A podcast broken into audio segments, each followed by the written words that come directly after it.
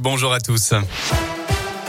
Et à la une, il y a un an, jour pour jour, il se voulait rassurant et déclarait l'espoir est là. Allusion au début de la campagne vaccinale. Emmanuel Macron adressera ses vœux aux Français ce soir à 20h. À cette même date, l'an dernier, il promettait une économie plus forte et un nouveau matin français. Ce soir, il dressera le bilan de cette dernière année marquée par trois vagues d'épidémie. Il reviendra certainement sur le bilan de son quinquennat à quatre mois de la présidentielle. Le réveillon, lui, se fera sans couvre-feu, certes, mais avec euh, quelques restrictions. Ce jour de Saint-Sylvestre, vous allez probablement réveillonner de manière calme ou peut-être plus agitée. Sachez qu'avec le rebond de la crise sanitaire, le gouvernement appelle à respecter certaines règles pour cette soirée du 31 décembre.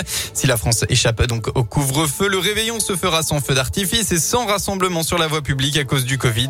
Pour ceux qui iront réveillonner dans un restaurant ou un bar, il faudra manger et boire assis. Danser sera également interdit. Alors vous, qu'avez-vous prévu pour ce soir Radio Scoop est allé vous poser la question.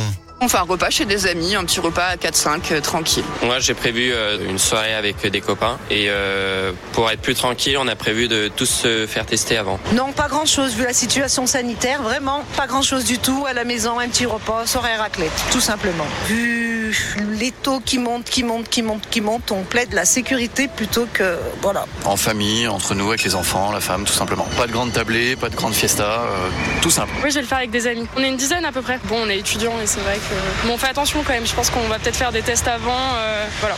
Et en parlant de se tester, on vous rappelle que les autotests sont désormais en vente dans certaines grandes surfaces. Rendez-vous sur radioscoop.com et sur l'appli Radioscoop pour apprendre à les utiliser euh, correctement.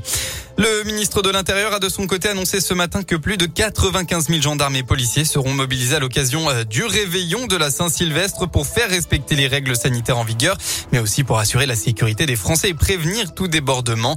Plus de 32 000 policiers seront aussi euh, sur le pied de guerre.